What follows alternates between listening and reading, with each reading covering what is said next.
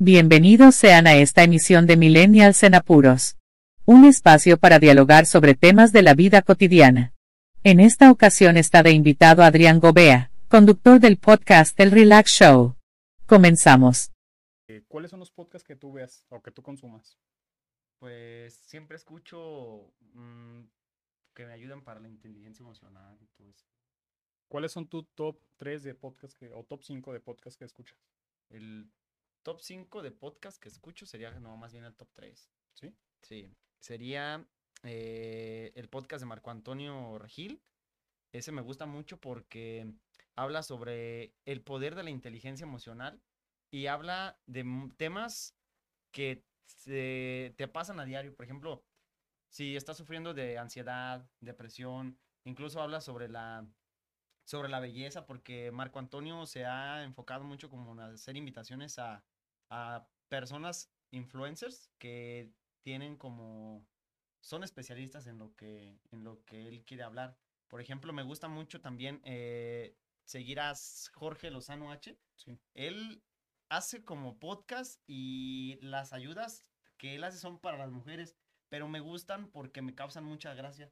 La forma épica en la que habla me gusta un montón. Entonces es como para desestresarme un rato. Pero le sí, de, de podcast nada más escucho a Marco Antonio Regil, a Jorge Lozano H y pues el mío, nada más. el tuyo. ¿Cuánto tiempo llevas con tu podcast? El podcast lo inicié hace como un año. De hecho, fue en enero del año pasado. Fue antes de la pandemia, ¿verdad? Sí, fue antes de la pandemia. Incluso fíjate que cuando empecé con los podcasts, no me tenía tanta fe. O sea, como que me enredé y no sabía cómo, mm, cómo poder transmitirle yo a la gente lo que quería decirles.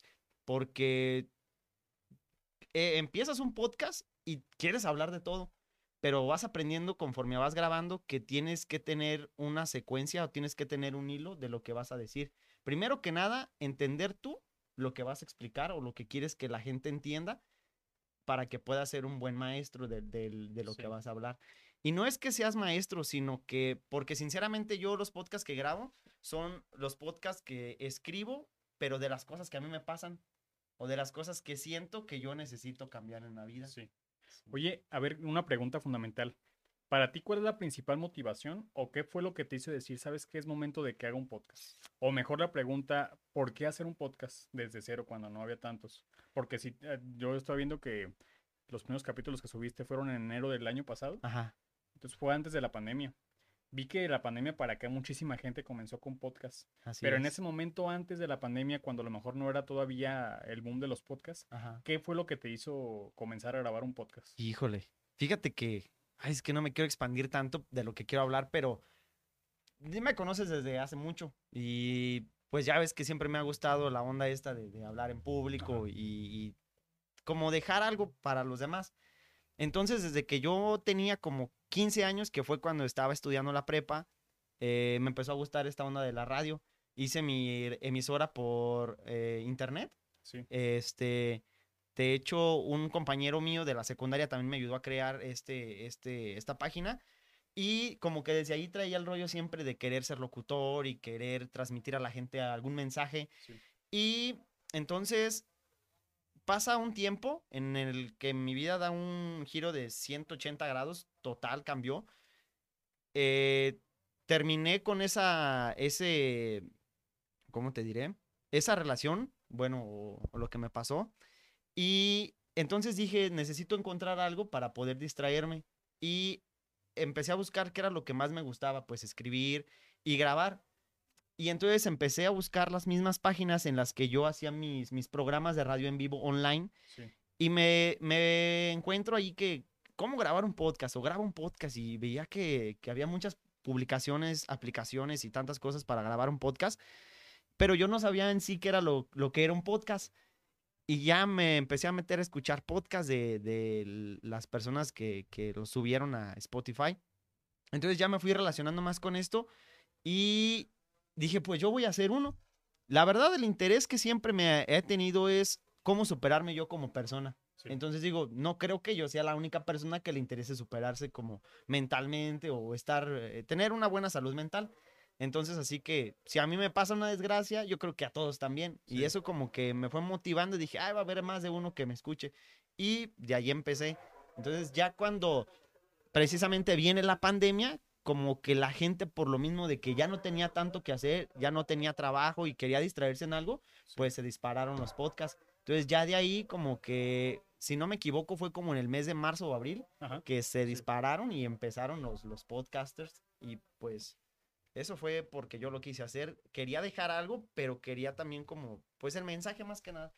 ¿Crees tú que sea necesario crear podcast? Te lo pongo en este contexto. ¿Tú ves podcast de lo que te quieras imaginar? Busca simplemente en YouTube, en Spotify. Yo en mis intereses busco, por ejemplo, me interesa la filosofía, busco podcast de filosofía y encuentro variedad. ¿Te gusta el fútbol? ¿Te gusta la belleza? ¿Te gusta lo que tú quieras? Y hay muchos podcasts. Pero realmente, ¿tú crees que sea necesario hacer más podcasts? Híjole. Pues yo creo que siempre va a haber mercado para todo. La verdad es que, pues tienes, cuando por ejemplo dices, busco los de filosofía, hay un montón de Ajá. podcasts. Hay podcasts que te enfadan, que no te llaman tanto la atención. Supongo que tienes tus favoritos, pero algo que siempre yo le he dicho a la gente que me pregunta o que a veces me piden un consejo para poder este, abrir un podcast o qué les recomiendo, pues que lo hagan. O sea, público siempre va a haber. O sea, va a haber alguien que te va a escuchar. ¿Quieres dejar un buen mensaje o, o quieres di- desestresar a alguien? Lo vas a hacer. Hazlo. Pero siempre y cuando también tu podcast tenga una buena estructura para que no seas, ¿cómo te diré? Es que muchas personas he visto que graban podcast, pero como que no le dan el sentido al podcast. Lo escuchas y hablan y se ríen, pero como que tú no captas el mensaje que te quieren dar. Sí. Entonces, si lo vas a hacer, hazlo, pero hazlo bien. ¿Cuál crees que sea esta, ahora sí que, complicación que tenga una persona que no estructura lo que va a hacer? ¿Cuál sería lo, el peor escenario que tenga? Ay, híjole. Pues yo creo que, que las trabas, o sea, que estés grabando o que tengas, por ejemplo, el, el tema.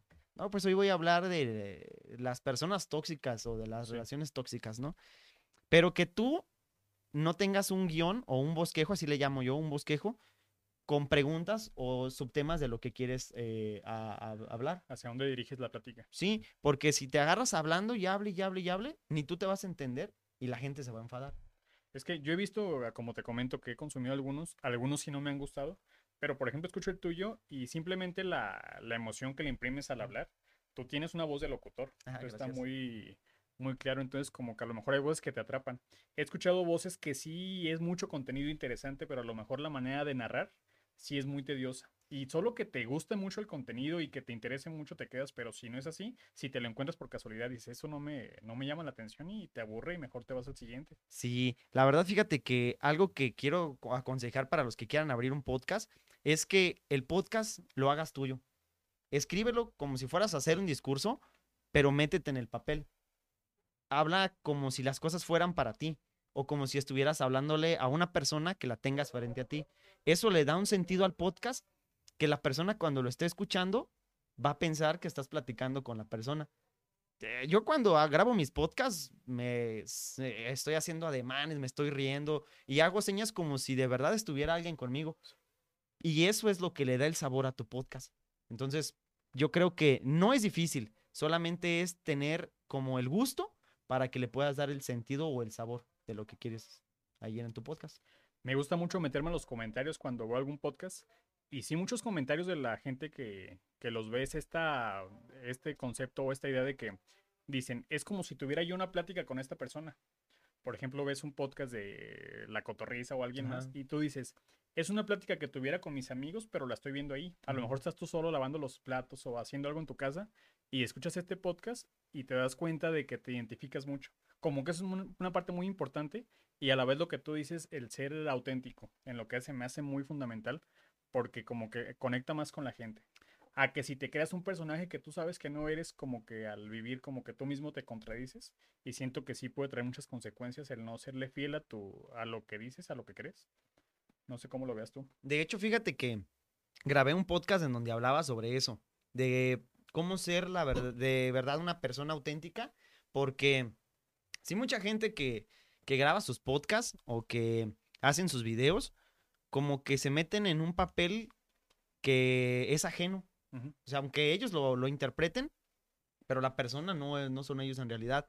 Y eso los frustra más porque a veces no tienen el, el ánimo o no saben cómo hacer porque la gente ya los conoce de una forma. Sí. Y cuando no dan lo mejor de ellos en el, en el video, cuando están grabando, pues se nota luego, luego. Entonces como que dices, ay, esto como que no. Mejor sea auténtico y la gente que te conozca, que sa- se dé cuenta que grabas un podcast, pues se va a dar cuenta que, que en realidad eres así.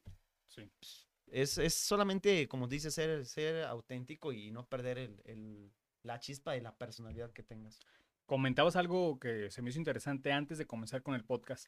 Eres una persona que a lo mejor tiene ya la facilidad de hablar ante un micrófono o ante una multitud de gente. ¿Sí has tenido experiencias de hablar ante muchas personas? ¿Experiencias malas o buenas? De las que sean. Ah, pues sí, he tenido de varias. Fíjate que cuando, cuando me ha tocado, por ejemplo, dirigir más que nada los eventos de, mm, así donde, sí, por ejemplo, las graduaciones, hay, hay que ser muy distinto a como si estuvieras conduciendo un evento de concurso de guitarra o como si estuvieras dando la, como si fueras el maestro de ceremonias. O sea, cada papel, cada, cada evento te va a exigir un papel distinto. Y para eso sí tienes que estar como bien concentrado, porque no es de llevar un bosquejo, sino de que allí, la verdad, sí tienes que improvisar mucho. Sí. Te digo esto porque, a ver, si estás en un lugar donde hay 100 personas, tú más o menos te visualizas, ya sabes que estás ahí con la presión de la gente. Sin embargo, si tú grabas, por ejemplo, aquí estamos dos personas con una cámara y micrófonos enfrente, entonces no sabemos quién puede llegar a este mensaje. Potencialmente le llega a tres personas. Sí. O le puede llegar en 10 años, a lo mejor alguien lo ve y lo comparte y llega a 100 mil personas, no sabemos. Entonces, como, ¿cuál es esta diferencia? A lo mejor si tú hablas en público ante 10 personas, te vas a sentir relajado y más si son tus amigos o si es gente con la que tú conoces. Pero si de repente hablas en un público muy grande y sientes la presión, o de repente a lo mejor vas a, una, a un evento que sabes que no es tan significativo, que a lo mejor hay gente que no te va a escuchar porque llega a ver una vez nos invitaron a tocar a, a la feria, cuando había todavía ferias, a lo que era la, el teatro del pueblo. Entonces tocamos con un amigo y habían siete personas. Nada más dos estaban poniendo atención, que fue la que nos invitó y una amiga de él. Pero realmente la gente no te prestaba atención. Entonces como que eso quita mucho, mucha presión. Pero aquí, ¿cómo es la diferencia tú, que ya has tenido como las dos partes, de hablar en público donde hay mucha gente, a hablar un público que no sabes si realmente está o no está? Ay, Híjole, fíjate que ahí sí me la pones difícil. A mí lo que lo que no me gusta, bueno, no es que no me guste, sino lo que me gusta más, yo creo, y siempre ha sido, es este hablar en público en donde haya mucha gente. Porque como que me gusta ver a la gente a- al rostro y me gusta ver qué es lo que les estoy transmitiendo Sí. yo soy una persona bien, entonces en los escenarios siempre me abro a la gente y trato de convivir con ellos, pero no perdiendo el, el- el hilo de, de mi papel, de lo que Ajá. me toca hacer. De ahora que me cuentas de estos, de, de los podcasts, de que tal vez le pueda llegar a, a tres personas ahorita, potencialmente, como dices, pero después no sabes cuánta gente te va a escuchar o a quién le va a llegar, ahí ya me puse a pensar porque en realidad yo cuando grabo el podcast, lo grabo como si fuera para mí. No me imagino, este, no sé, como que, ay, ¿cómo te explico esto? Siento como que las personas que, me, que lo escuchan lamentablemente, pienso como que los aburro y siempre trato de dar lo mejor de mí. Pero también sé que hay personas que se quedan escuchando el podcast completo. Sí. Y me doy cuenta de esto por los comentarios que me llegan a las redes sociales o las personas que me escriben cosas. Mi podcast eh, ha alcanzado un gran público porque no solamente se escucha aquí en México. Y la verdad me gusta mucho eso porque sé que en otros lugares también se aprecia lo mío y Sí. que va a llegar a mucha gente. Pero en realidad sí como que no había puesto mucha atención a esto de que lo van a llegar a escuchar tantas personas y la impresión que vaya a causar. Como que me acostumbré más a ver a, a las personas a la cara y saber en realidad si estoy poniendo, si me están poniendo atención o no. Es que tiene mucho que ver porque sabes hacia dónde diriges tú. A lo mejor si no hay mucha tensión, tienes que cambiar una dinámica e improvisar como dices. Sí, sí, sí. Pero a lo mejor si tú tienes esta idea de que, a ver, no sabes a quién estás hablando, no sabes quién te está viendo del otro lado de la pantalla o te está escuchando, entonces sí es muy difícil porque no sabes a lo mejor si le estás sirviendo. A lo mejor hay gente que sí te dice, ah, ¿sabes qué me gustó esta temática? Ojalá hables de esto. Si estás en un lugar presencial, a lo mejor hay gente que te dice, oye, no entendí esto, ¿puedes explicarlo de otra manera? O te puedes ir un poco más lento. Sí, sí, sí. Entonces sí tiene una, un grado de, de entretenimiento. Conforme a las temáticas de tus podcasts, de los capítulos que grabas, ¿cuál, cuál crees que sea tú el, el objetivo, el público objetivo? ¿A quién te diriges? Me dirijo a las personas que tienen depresión. Ah, no te creas. Ah, como a los chavillos de 18 años hasta la gente de 30. Son la gente que, según las estadísticas, más me escuchan. Entonces, como que ah, siento que encajo porque, pues te digo, lo que me pasa a mí es lo que escribo o lo que siento. A veces, como que lo, lo trato de sacar a tema. Y pues también me, me trato de meter mucho a lo, a lo que esté de moda en el momento Sí. por ejemplo, las relaciones tóxicas o tantas cosas que aparecen, eh, los amantes, los ex, todo eso, y como que trato de sacar un buen podcast, pero que no se pierda el sentimiento de lo que, de lo que le quiero transmitir a la gente, pues. Está muy interesante eso. Yo, por ejemplo, este podcast se llama Millennials en Apuros. Entonces, la principal característica que yo vi como necesario de hacer, no tanto que la gente me conozca o que me vea además, sino que son temas, ya empecé a contactar a varios amigos conocidos que saben de cosas que yo no sé. Ajá. Entonces digo, así como hay cosas que ignoro y que me interesa conocer, estoy que seguro que hay más gente que también pasa por lo mismo. Entonces como que si para mí principalmente es interesante, sé que aunque sea muy pequeña parte también va a ser interesante. Entonces, sí, por ejemplo, a ver, contigo como el por qué hacer un podcast. Entonces también hay gente que estoy seguro que quiere comenzar un podcast pero no sabe cómo. Entonces con estas herramientas de alguien que ya creó un podcast, que es muy fundamental el, tener el conocimiento.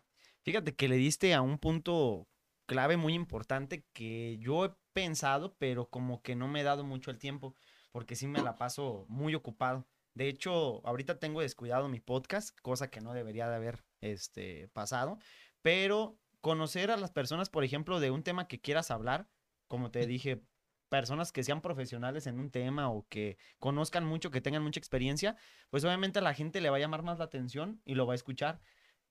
Y yo creo que también a veces es lo que me falta a mí en el podcast. Tengo podcasts buenísimos que a mí me gustan y me dan risa y mucha gente me ha dicho, ay, qué buen podcast o así, pero siento como si hubiera un invitado, si hubiera una segunda opinión, estaría súper mejor. Entonces, qué bueno que vas a empezar por ese, por ese lado, porque también la gente, aparte de que los que vas a traer van a compartir tu podcast, pues van a estar más, más pendientes de, de a ver cuándo sube otro y a ver a quién invita. Entonces, como que a la gente se le va a hacer una buena costumbre y por eso la vas a mantener también ahí.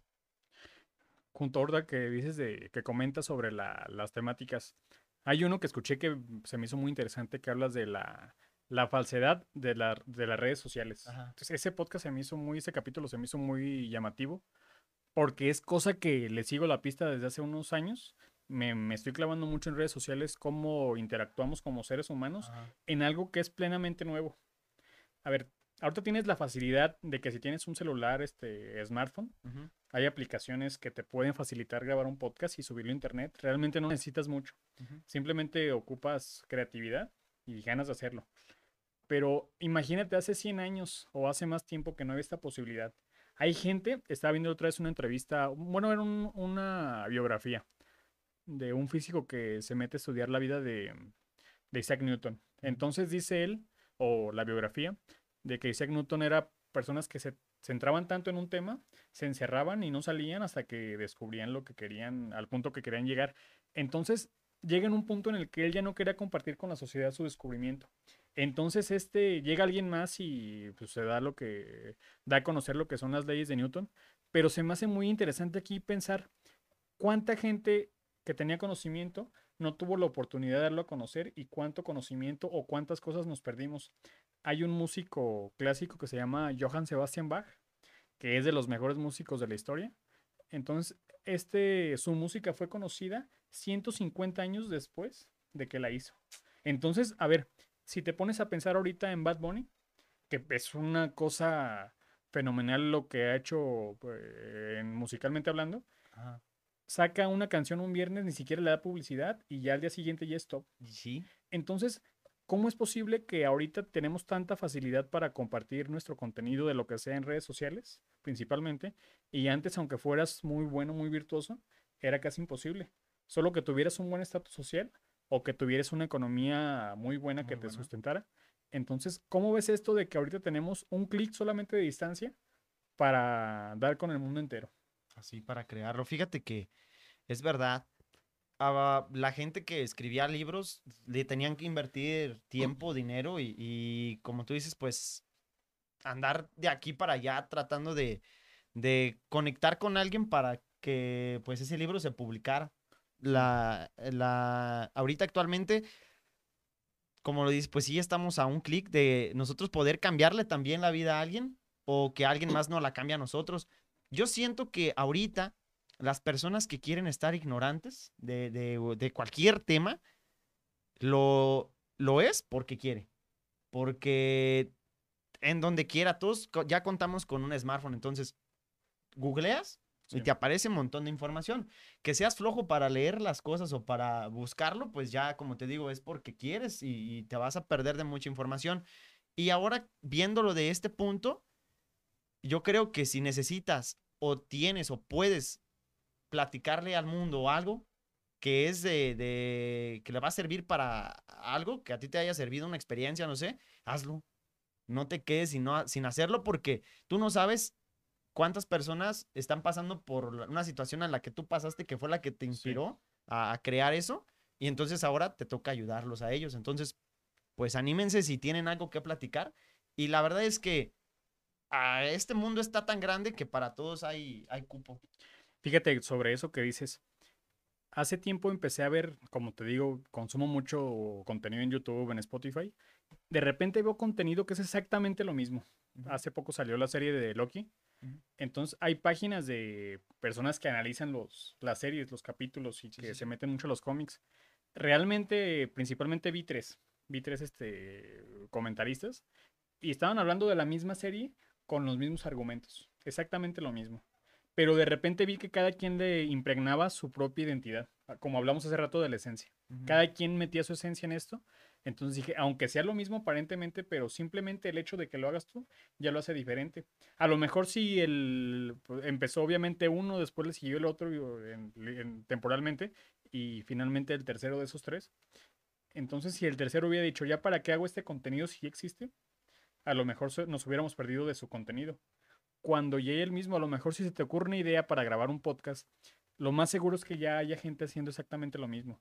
Pero simplemente el animarte, yo siento que hay gente que va a decir, ¿sabes qué? Me gusta más como lo hace él que como lo hace este otro. Sí, o sí. simplemente me gusta el contenido que está compartiendo esta persona y es mi referencia que tengo. Yo te digo, por ejemplo, tú eres de los, si no me equivoco, eres la primera persona que conocí aquí en Zamora que hacía podcast. Ajá. Posteriormente conocí, conozco algunas 10 personas que, que crean contenido para podcast, pero sí tener este punto de referencia, decir, yo sé que lo que tú haces hay mucha gente que lo hace también, Sí, sí, sí. pero el tener este conocido de que, ah, mi amigo hace, graba esto o hace lo otro, o lo- como que en parte te motiva a lo poco que tú conoces, lo compartas, porque yo siento que todas las personas tenemos algo interesante que contar. Últimamente se han puesto muy de moda en, en los podcasts. eh, hablo ya en los podcasts ya con mucha gente que los ve, con mucha audiencia, que tienen invitados. Entonces depende mucho del invitado que tienen. Y tienen invitados de top, este, tanto nacional como Sí. internacional. Pero simplemente yo veo que cualquier persona, si le sabes eh, hurgar o sabes buscar en lo que hace cotidianamente, todos tenemos algo interesante que contar. Solo falta el enfoque para que esta persona te platique algo y te enseñe algo. Sí, es, es verdad, darle el enfoque correcto, porque sí puede haber muchas cosas que quieras platicar, pero no queremos que haya un chilaquile en el, en el podcast. Entonces sí, centrarse en algo, pues es cuando vas a tomar una foto y quieres enfocar al perrito a lo mejor. eh, tómale el- el- el- con el dedo, pues ahí se va a enfocar y, y todo lo demás va a quedar atrás. Supongamos que todo lo que hay en la parte de atrás del perrito que enfocaste, pues es todo lo que sabes Sí. pero busca algo, un objetivo, y eso es lo que, lo que le va a ayudar al podcast, lo que le va a hacer que la gente lo reconozca. Fíjate que yo también no, yo la verdad sinceramente no conozco, bueno, no conocía a personas que hicieran podcast aquí en la ciudad. Hace poquito, este, me di cuenta de, de una psicóloga que hace podcast Y son muy buenos podcasts. Este, ahora que tú me dijiste que querías grabar un podcast, dije, ah, qué bueno. O sea, entre más personas seamos, yo creo los que queramos grabar un podcast, como que es muchísimo mejor porque nos echamos la mano entre nosotros y, y va a haber más personas que lo van a consumir. Entonces, vamos ayudándonos por ese lado también. Si conoces a alguien que tiene un podcast y quieres grabar un podcast, haz mancuerna con esa persona, platica con él, dile cuál es tu objetivo del podcast y yo creo que no se va a negar a, tenderte la mano, pues para eso estamos todos, ¿no crees? Está muy interesante. Y conforme a eso del, del podcast, ¿cómo es tu preparación cuando vas a grabar un capítulo? Tanto en lo que te preparas, como mencionas, de que te informas sobre temas que a ti te interesan, pero sobre todo en la parte técnica.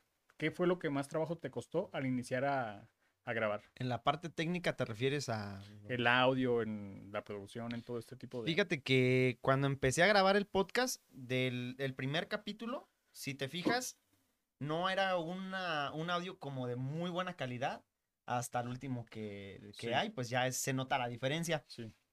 Yo soy bien aventado, yo me aventé y me acuerdo que si, tengo mis micrófonos y todo, entonces quería, esa vez estaba trabajando, me acuerdo, y no tenía nada que hacer. Entonces, pues traía los auriculares y con los auriculares grabé el podcast, el primer episodio. Sí. Sí lo edité en algunas cosillas, pero dije, ah, me queda bien, lo subo. Y ya después cuando tenía tiempo, era cuando estaba trabajando, era cuando grababa los podcasts. Entonces ya dije, no, pues hay que empezar a invertirle. Ya empecé yo como a, eh, meterme más en este tipo de, de, cosas en el equipo, porque sinceramente pues si vas a transmitir un, mensaje, pues que la gente lo escuche bien como debe. Entonces fue cuando ya me empecé a estudiar más sobre los equipos, los, aparatos y, cuál es el micrófono que de verdad necesitas. Entonces empecé así con el teléfono, te digo, pero como que conforme vas pasando el tiempo, ya como que vas diciendo también ocupo esto y esto y le vas invirtiendo y de a poquito ya tienes un montón de cosas. Sí, pero lo que más me costó, fíjate que no me preocupaba tanto el audio, no sé por qué pero no, nunca le puse tanto, tanta atención así como a, a mejorar el, audio, sino más bien a mejorar el contenido del podcast. Sí. Yo siento que eso es esencial. ¿eh? Te comparto, hace poco grabé un capítulo piloto. Bueno, con dos amigos, grabé uno y yo no. Uno lo publiqué. Lo hicimos por Zoom cuando ah, estaba en la pandemia. Solo que sí noté de que el audio estaba pésimo, principalmente por el internet. de que se cortaba mucho y sí había mucho lag. Pero aparte también por yo pues, en ese que estaba, en ese tiempo estaba mi hermana de visita con mis sobrinos y se escucha mucho ruido de mis sobrinos. Sin embargo, la gente que lo escuchó se le hizo interesante por el contenido. Entonces siento que el contenido sí es fundamental para hacer cualquier tipo de cosas porque puedes tener una muy buena producción, pero si no tienes un tema interesante que brindar a la gente, siento que la gente a lo mejor se queda por algo que le sirve. Y yo, como mencionas tú, si sé que algo me sirve a mí, posiblemente hay gente que le sirva y qué padre, a lo mejor no te escucha a gran cantidad de gente, pero si a esa poca gente, como los mencionas con tus temáticas, a ese muchacho que tiene 18 años que cortó con su novia y que se siente mal y escucha un consejo que le da alguien que ya pasó por eso, a lo mejor le cambia la manera de ver las cosas y le ayuda en esto. No sé cómo veas tú, ya que hablas un poco de cómo fuiste grabando, ya el impacto que tiene en la sociedad, o específicamente en tu sector que dices que es de los 18 a los 30 años, ¿cómo ves tú cómo te sientes cuando sientes cuando te llega un mensaje de agradecimiento o cuando te llega un buen comentario de tu contenido? ¿Cuál es tu... Ay, fíjate que me quedo bien sorprendido por dos cosas. Uno, por la impresión que causé y dos, por el tiempo que se dedicaron a escribir. Siento que el, y siempre va a ser así, el tiempo de una persona siempre va a ser muy valioso. Y aparte que te hagan el detalle de, escribir, por ejemplo, qué les pareció tu podcast, que se, como tú dices, que agradezcan. Sí. yo siento como una motivación bien cañona porque digo, ajá, o sea, estoy ayudando a personas cuando pues solamente el objetivo del podcast era desestresarme un rato de lo que, de lo que me estaba pasando.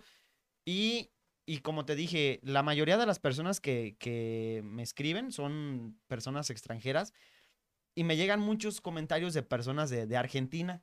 Entonces como que digo, bueno, siento que entonces no nada más en México pasa esto, sino en todos lados. Y me empiezo a motivar a, poder buscar algo más y siempre les, les, escribo. Porque les digo, ah, dime de qué quieres que hablemos y te, te me, pongo a estudiar y te, te grabo tu podcast. ya al principio me, me dedicaba a poner este que saludos y que la fregada, pero como que también siento que eh, se pierde, se opaca la Sí. información valiosa que puede tener el podcast.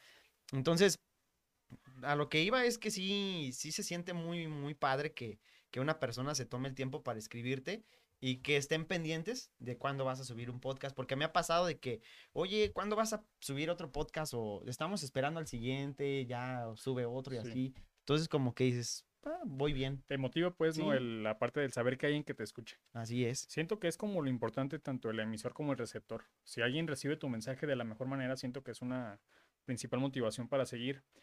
Hablando ya de esas experiencias, ¿cuál tú crees que sea tu mayor o experiencia negativa o dificultad para hacer el podcast? ¿Algún comentario que te hayan hecho negativo o alguna dificultad de manera al, al momento de buscar que te bloquees, que digas, sabes que ya no se me ocurre ningún tema? ¿Cuál para ti ha sido esa peor traba que te ha pasado el tiempo que llevas grabando podcast? Yo creo que fue un comentario de una persona que fue muy allegada a mí. Y sí fue un comentario bien cañón porque sí me, me pegó. No lo esperaba de esa persona. Sí. O sea, conoz- conoz- conozco a la persona, sé las actitudes que, que tiene, sé que a veces su comportamiento no es tan, tan culto, como que también a veces se, se altera. Pero nunca pensé que, que fuera a comentar algo sobre, sobre, sobre mi, mi podcast, sobre mi contenido, pues. Sí. Estábamos, recuerdo, en, en mi casa, estábamos tomándonos unas cervezas, de hecho, eh, y entonces éramos tres los que estábamos uno de ellos dice, oye, ¿y de dónde sacas tanto de todo lo que hablas en tus podcasts? ¿Cómo le haces? ¿De dónde sacas tanto? Y yo, no, pues es que son cosas que me pasan y además pues también tengo un par de libros que me ayudan y como que trato de llenarme de mucha información, busco un tema o algo que esté pasando y así ya les empecé a explicar.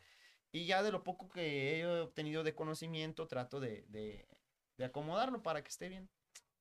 Y mi compa, mi otro camarada, que sí era bien camarada, ya de hecho ya perdí contacto con él, no por el comentario, pues las Sí. circunstancias, ¿verdad? Este, me dice, ¿para qué te haces tonto si todo el tiempo te la has pasado de flojo, no haces nada, este, y quieres lavarle el coco a la gente? Sí.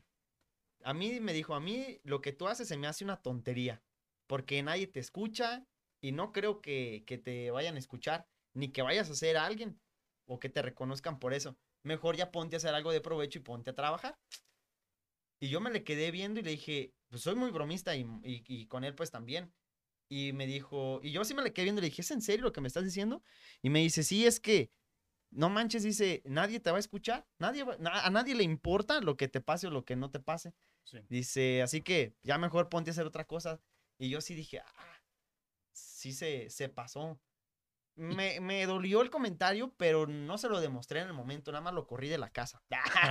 Nada, este, sí como que dije, bueno, dije, pues no creo, fíjate, le digo, porque según las estadísticas de mi, de mi, de mi podcast, pues ha crecido mucho. Sí. Me dijo, no, hombre, esas son cosas que tú editas. Y yo así de, ay, ¿cómo te animas a decirme tantas cosas, no? Sí. Pero total, ahí se quedó y, y fueron ya pocas las pláticas que, que tuve con él respecto a, a esto. Sí. De hecho, le dije, recuerdo que le dije, vamos a platicar cuando lo invitaba, pero solamente de nosotros, Sí. sobre lo que te pasó en el día y hasta allí.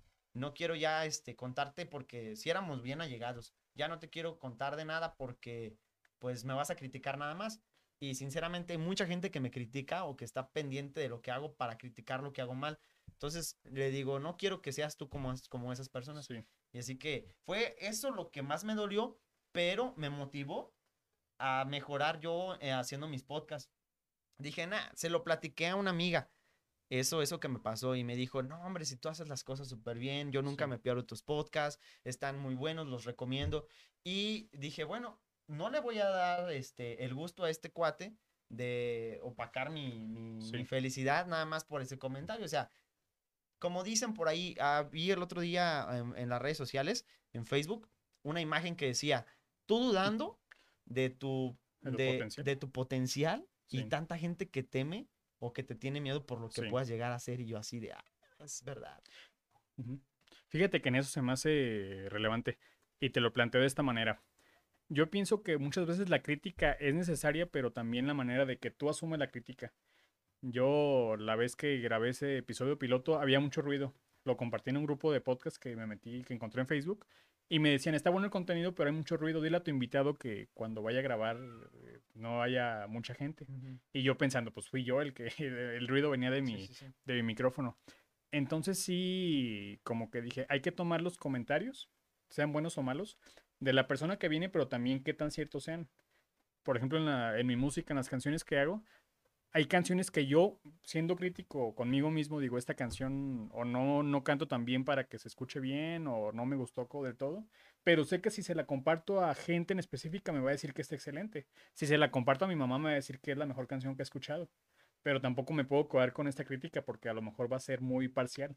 Tengo que ver tanto gente que esté a favor y en contra y también gente que sea un poco objetiva, muy obje- objetiva, mejor dicho, para también saber cómo mejorar.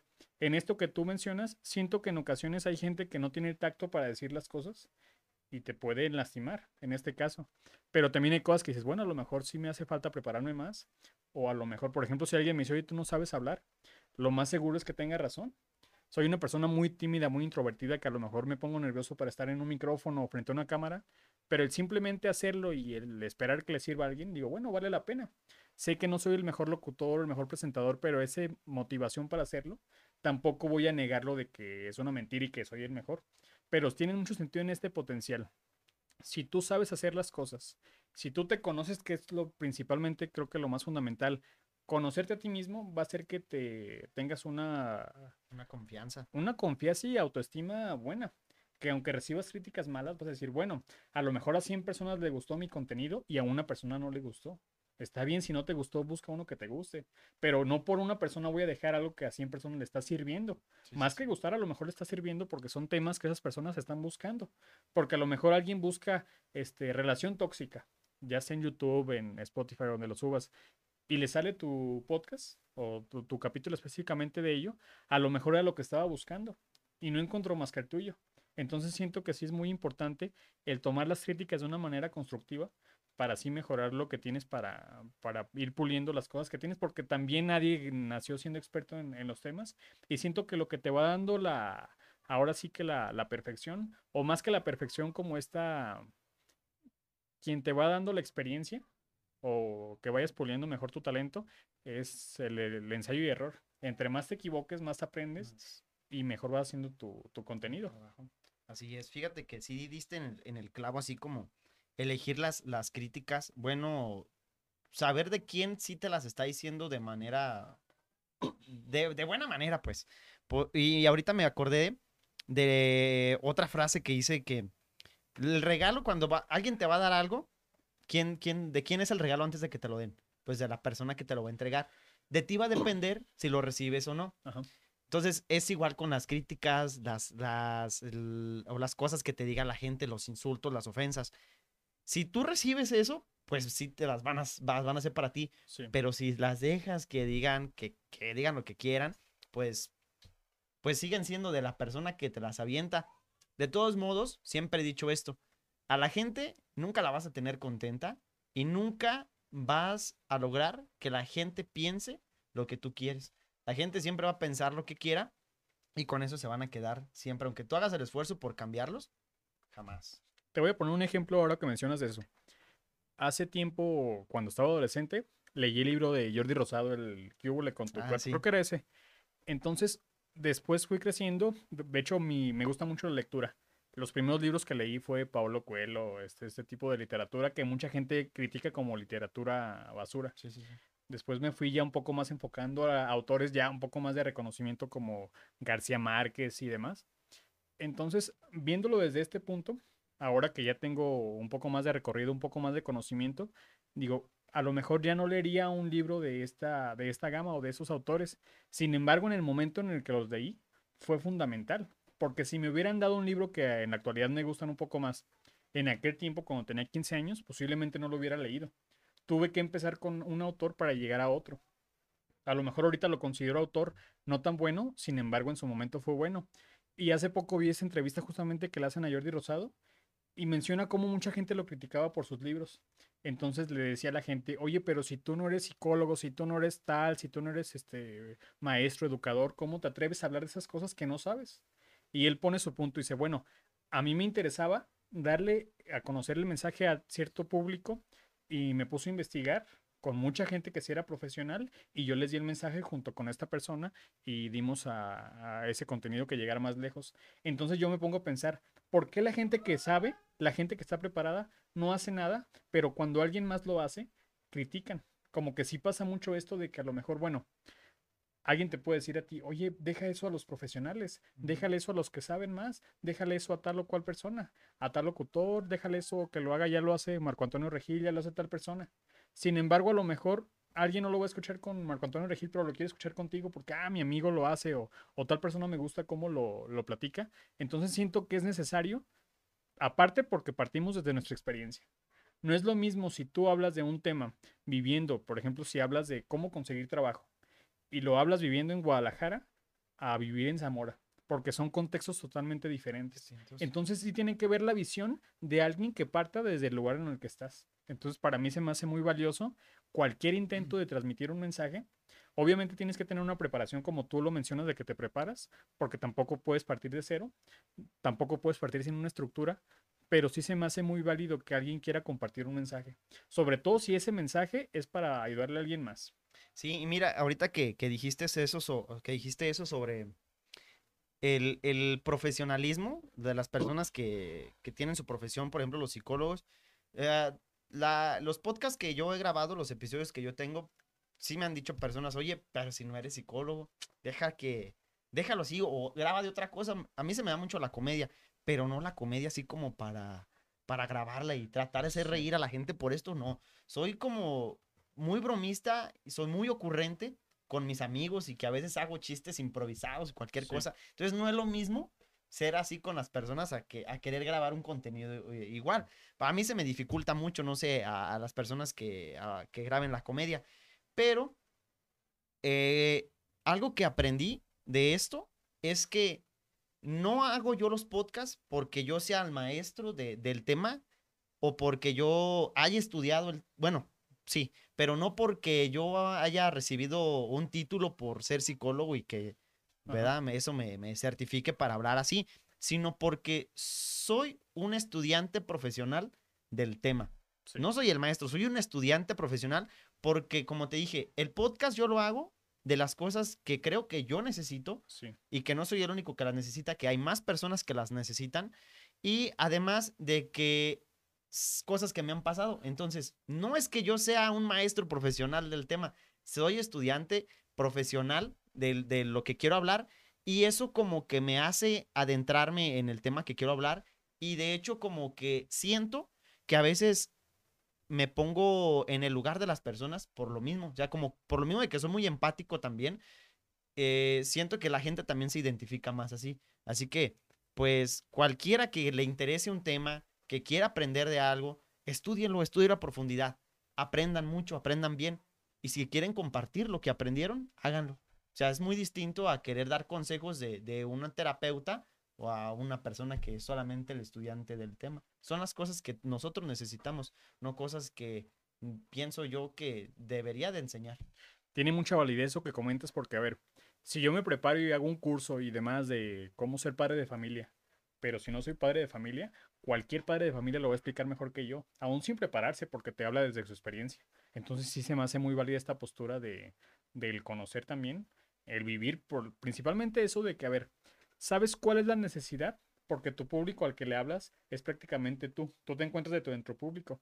Así que a lo mejor tú posiblemente te escucharas a ti mismo, como lo mencionas al principio, este, porque te interesa lo que, de lo que hablas. Entonces sabes cuál es la necesidad que tienes, te preparas y lo compartes. Entonces, si ignoraras eso, es muy difícil que logres dar a entender. Por ejemplo, si yo me pongo a hablar de qué difícil es ser mujer, a lo mejor entiende el punto de que hay mucha violencia, de las problemáticas que tienen las mujeres, pero nunca lo voy a entender igual a como lo vive una mujer.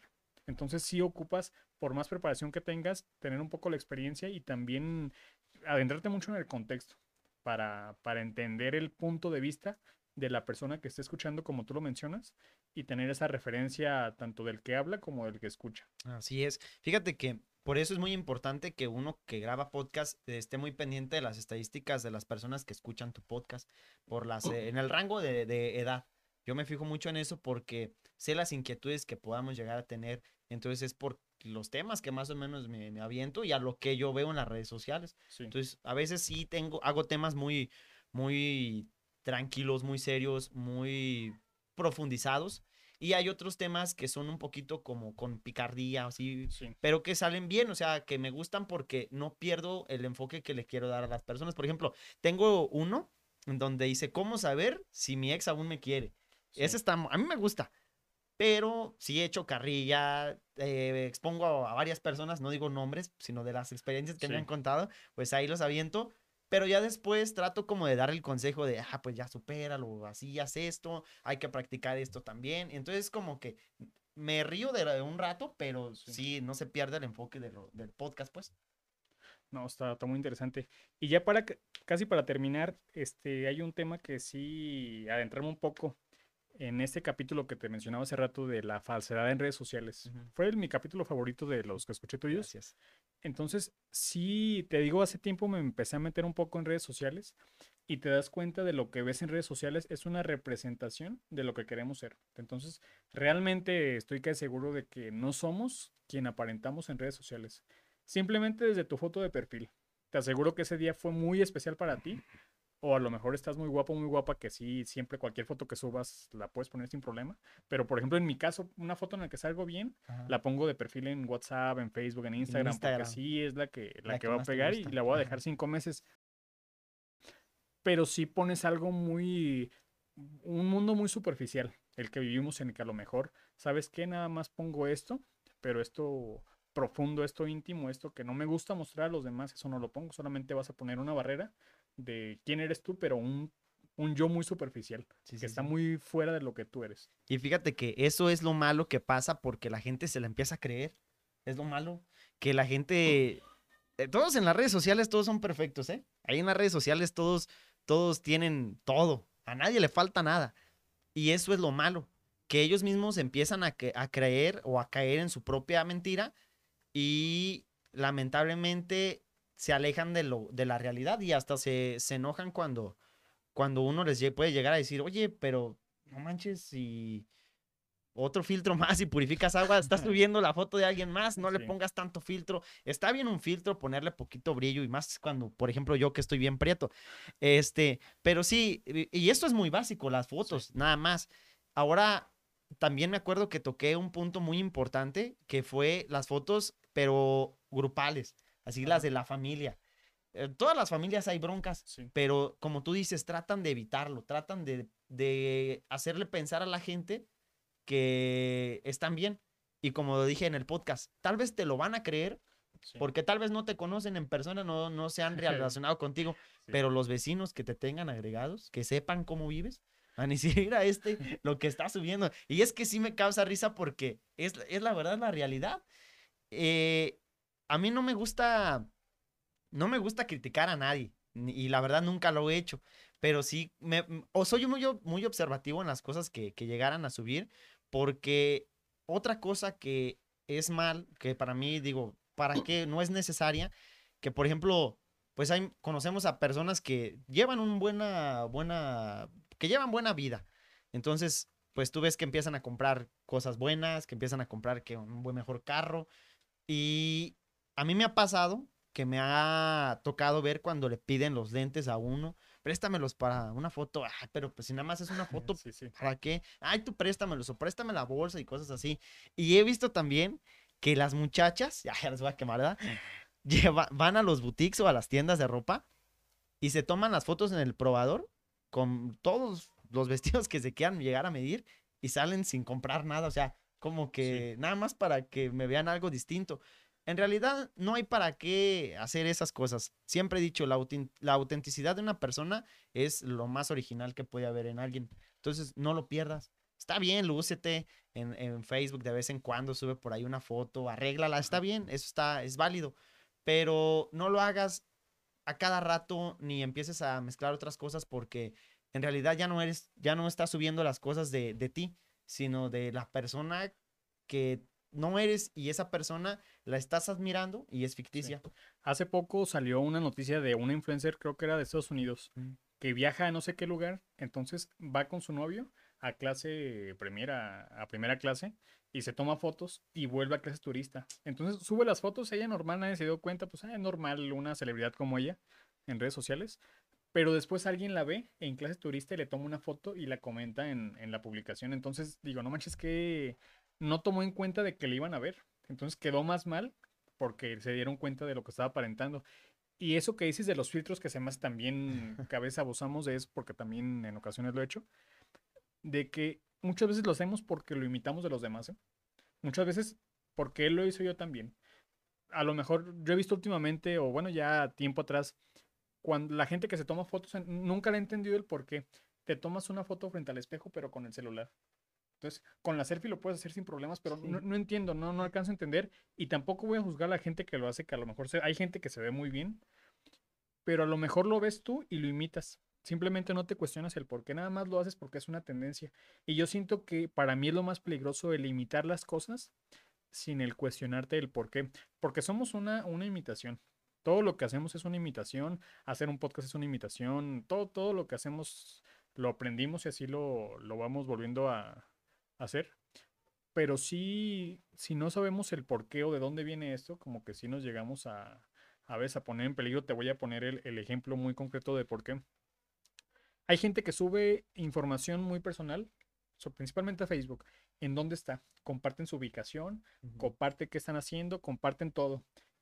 Me ha tocado en ocasiones y con amigos que hemos hecho esto y sé que no está bien, pero nos divertimos a veces haciéndolo. Vas a Coppel ves a una muchacha o a cualquier persona que esté ahí, que normalmente tienen aquí su nombre de, mm, por trabajadores, solamente un nombre y un apellido. Las buscas en redes sociales, viene su nombre, a lo mejor hay cinco nombres que se llaman igual, pero ves este, una que trabaja en Coppel. Te metes y está su perfil. Te das cuenta que trabaja en Coppel, te das cuenta en qué colonia vive más o menos, aquí que no es una ciudad tan grande, te das cuenta a qué hora va el gym, qué estudia, qué hace, cuántos hermanos tiene, que se murió su papá, que terminó con su ex, todo lo publican, que a lo mejor sí lo vas a comparar bien, pero el problema es de que lo hacen público, entonces no saben quién tiene acceso a esta información. Entonces sí es peligroso porque a lo mejor sus amigos que la conocen, a lo mejor no hace falta que lo compartan porque sus amigos ya la conocen. Pero cuando llega un tercero y empieza a ver toda esta información, creo que nos convertimos en una persona muy sensible en cuestión de la información a lo que estamos mostrando. Deja tú los filtros, que a lo mejor si hay gente que te reconoce en la calle y no, pues no te ves como de 500 likes, te ves como de, de 3 me divierte. Pero sí es algo que llega a suceder de que mostramos una infinidad de información. Y yo veo esto. Hay gente que a lo mejor tomamos redes sociales como si fuera un diario hoy me peleé con mi vecino, hoy hice esto, y, y, y, cae totalmente lo contrario de que exponen toda su vida en redes sociales. Suben una foto llorando, suben una foto haciendo, que te digo, no lo, no lo critico, pero sí les haría el comentario de que cuida mucho lo que subes a redes sociales porque no sabes qué pueda suceder con ello. Y como que a veces no, no ponemos ojo en lo que subimos y estamos abriendo a un mundo que no sabemos quién está del otro lado. Sí, fíjate que eso es, eso es muy, muy importante. De hecho, hoy estuve platicando con, con este, una persona sobre eso, de que en las redes sociales hay que cuidar mucho lo qué tanta información personal íntima vas a subir, porque hay gente que no le gusta para nada tu contenido, hay gente que le caes gorda, hay gente que, que simplemente no, vulgarmente hablando, simplemente no te traga. Entonces, hay que cuidar todo eso porque esas mismas personas no te quieren ver feliz. Entonces, por lo mismo de que no te quieren ver feliz, van a estar eh, haciendo críticas, van a estar buscando más cosas que tal vez te puedan perjudicar. Yo siento que no he subido tantas cosas tan personales mías, solamente lo que la gente conoce de mí, que creo yo, pero me gusta mucho subir memes y tantas cosas. y como lo comenté en ese podcast, revisando la biografía de una persona te vas a dar cuenta cómo es, en realidad. Totalmente. Sí, así que, pues sí, solamente como he dicho siempre, si usas las redes, no te enredes, porque sí está, está cañón caer en este juego y hay gente a la que no le va a gustar nada lo que subes y hay gente que se va a encargar de hacerte añicos por las redes sociales. La reputación en las redes sociales se puede bajar así. Yo siento, estoy que seguro que de aquí a cinco, máximo 10 años, las redes sociales van a jugar un papel fundamental cuando te den un trabajo. ¿Quién eres tú? Sí. ¿Quién eres en redes sociales? Porque das a conocer muchas cosas. He visto ya contenido de, creo que en Jalisco había un, no sé si era policía o qué, que una vez publicó algo y lo dieron de baja. también una persona en aerolínea, no sé qué, cosas que hacen comentarios que a veces son racistas o de cualquier tipo que a lo mejor ahorita son temas cancelables y por eso que es ajeno a tu vida laboral, los terminan despidiendo. Porque pues sí, tiene como, tienes que tener una congruencia en lo que publicas y quién eres tú en tu vida real y en tu red social. Entonces sí es muy peligroso el cuidar eso que vas a publicar. Otra cosa porque no sabes, ya no se puede bajar. A lo mejor tú subes un video, subes un comentario, subes una imagen, lo que sea, y alguien más la, la guarda y tú la borras, pero esa foto sigue navegando en el ciberespacio y no sabes cuándo salga, a lo mejor en 10 años sale esa foto y te puede destruir tu la reputación. No, y es algo que sí, sí es muy, muy en juego tu reputación. Sí, fíjate que, que hablando sobre eso, creo que, bueno, hasta ahorita para, hasta para dar un crédito, creo que te piden el, el, perfil de Facebook, no sé si has visto. Sí, es que, bueno, hace poquito un amigo sacó un teléfono y le digo, oye, ¿y cuánto te costó? dice, no, no saqué crédito y ya lo voy a quemar. Y me dice, le digo, oye, ¿y qué, qué te pidieron? Ya, pues es que está bien chavo, no, no tiene un trabajo con seguro y a tantas cosas. Yo creo que hacen un este, estudio socioeconómico para ver si te van a fiar o no. Y me dice, pues nada más la credencial de lector, este, ¿qué más me dijo? La credencial de lector y el Facebook. Le dije, neta, ¿el Facebook te lo pidieron? Sí, nada más. Y el enganche del teléfono. No, hombre, dije, sí me quedé así como de, ah, para saber a quién le están fiando no sé, pero pues ya no le quise preguntar nada, lo, pero sí me sacó de onda que te hayan pedido, la, eh, que le hayan pedido su perfil de Facebook. O sea, si ahorita estamos empezando así con los créditos, como tú dices, al rato va a depender mucho del trabajo que te vayan a dar en una empresa, un puesto tal vez que te quieras ganar, por la reputación de la empresa y también para ver qué, qué, tipo de persona eres en realidad. Pero es que tiene sentido porque a lo mejor tú cambias de número, pero tu perfil en Facebook es muy raro que lo, que lo cambies. o, en cualquier red social como que sí te pueden contactar fácil. Yo hay gente que no la conozco mucho, en que no tengo su contacto en celular, pero lo tengo en, en Facebook o en cualquier red social, le mando un mensaje y te contesta. como que es una manera muy fácil de llegar a, a cualquier persona. Y conforme a esto, ya brincando un poquito de tema, vi que también haces contenido en TikTok. Ay, es que ya perdí mi otro teléfono. ya no tengo esa cuenta. Pero sí, estaba. Me empecé a aventar así en TikTok, pero oh, quiero dar. Quería dar el enfoque así como de hacer videos así como bien reflexivos, pequeños, pero reflexivos. Y perdí mi celular, no me acuerdo de la cuenta y ya no pude, ya no pude seguir grabando. hace poquito empecé como a escribir así como, no memes, sino, sino, ¿cómo te diré? Ah, cosas que le quiero decir a la gente, pero con un, con un, ¿cómo te diré? Con el, con el sazón del, del cómic, del humor, ajá, sí, para que se rían, pero a la vez se pongan a pensar sobre eso, que digan, ay, caray, pues sí, sí la estoy regando aquí, pero que te dé risa primero, ya después tú piensas si de verdad te cayó o no te cayó. Y pues prácticamente es todo. Hace poquito, este, bueno, no, el año pasado, Ah, como que me puse muy melancólico porque eh, me llegan, ya ves que te llegan los recuerdos a Facebook.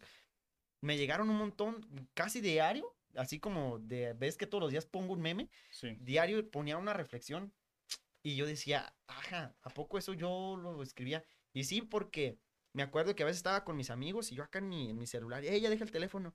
Ah, ya, ya nomás termino de escribir y se los mostraba, ¿qué tal? ¿Lo publico? Sí, públicalo, está chido. Pero como que no sé, ya perdí ese, esa noción de, de, hacer reflexionar a la gente y ahorita lo que quiero es hacerlos reír en las redes sociales.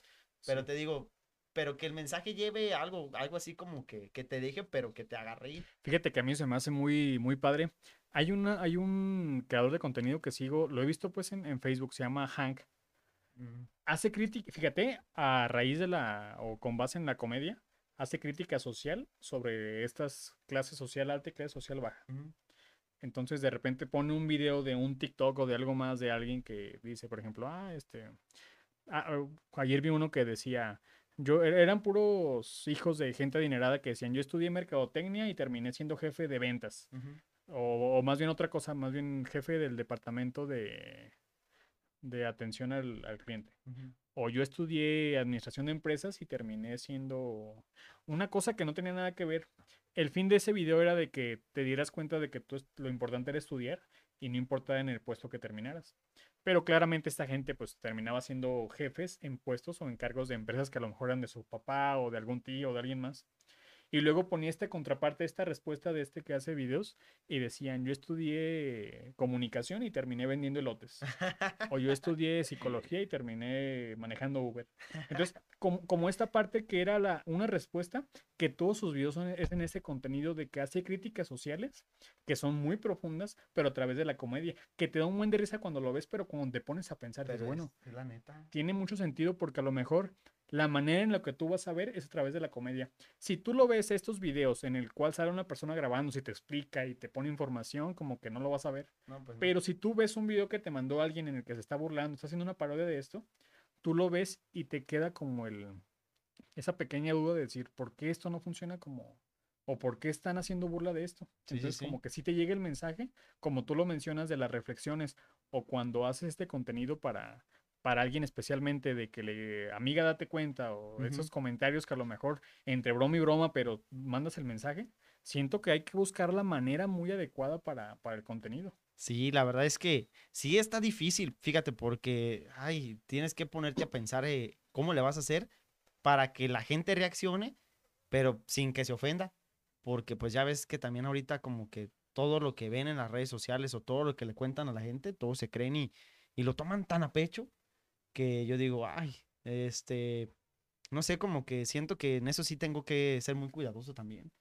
pero bueno, el contenido va a seguir para los que me quieran seguir. No, está muy padre. Ya con esto terminamos. Me gustaría que nos compartieras dónde te podemos seguir. Ah, mira, en Facebook estoy como Adrián Gobea. eh, por ahí pues ya Pa- Saulo va a, et- a etiquetarme y pues por ahí los, los me pueden agregar. En Instagram estoy como Adrián-relax, relax con dos X y son las únicas dos redes sociales que tengo activas. Y pues nada más, es eso. ¿Tu podcast cómo se llama y Ah, dónde mi, aparece? mi podcast está en Spotify, está en Anchor, Apple Podcast, Google Podcast. Eh, bueno, hay como seis plataformas eh, para podcast, pero igual lo pueden googlear como el Relax Show y pues ahí va a aparecer una foto así mía sonriendo. o ahí en Spotify ponen el Relax Show y van a salir ahí todos los, los episodios que tengo grabados. ¿También es en YouTube? En YouTube no, fíjate, este, como que siento que me falta todavía ahí. Es que casi no dispongo de tanto tiempo, Ajá. entonces como que trato de limitarme con esa plataforma. Bueno, pero en las demás te pueden, pueden seguir. Sí. ¿Algo que quieras comentar? Ay, jole, no, pues primero que nada agradecerte por la invitación. La verdad es que sí estaba muy ansioso y más cuando me dijiste que iba a ser en video y en audio, dije, ah, va a estar, va a estar chido. Y ojalá, la verdad es que siento que en el nombre que le pusiste al podcast, no sé cuánto tiempo te hayas tardado en pensar para buscarlo, cuánto tiempo te hayas tardado, pero va a ser un podcast que va a, a sonar por el nombre. Primero que nada, va a estar pegajoso. Y los contenidos que vayas a subir, siento que a muchos jóvenes les, van a, les va a interesar. Entonces, eso está, está cañón. Y para mí es un privilegio ser el primer invitado del, del, eh, primer episodio. Así que a mí, cuando me dicen, te invito a grabar un podcast o ven, acompáñame o vamos, yo encantado. Y sinceramente, a todas las personas que nos estén, este, que nos estén escuchando, que nos estén viendo, pues no se pierdan de los capítulos que vaya a ver. Y, ¿qué más te puedo decir? Si ya sabes que cuentas conmigo para lo que, lo que se ofrezca. Gracias. Así que, pues chavos, cuídense mucho y muchísimas gracias, Pablo, por la invitación. Sale. Gracias por eh, venir a aceptar. Y es todo. Hasta pronto, cuídense. Usen cubrebocas.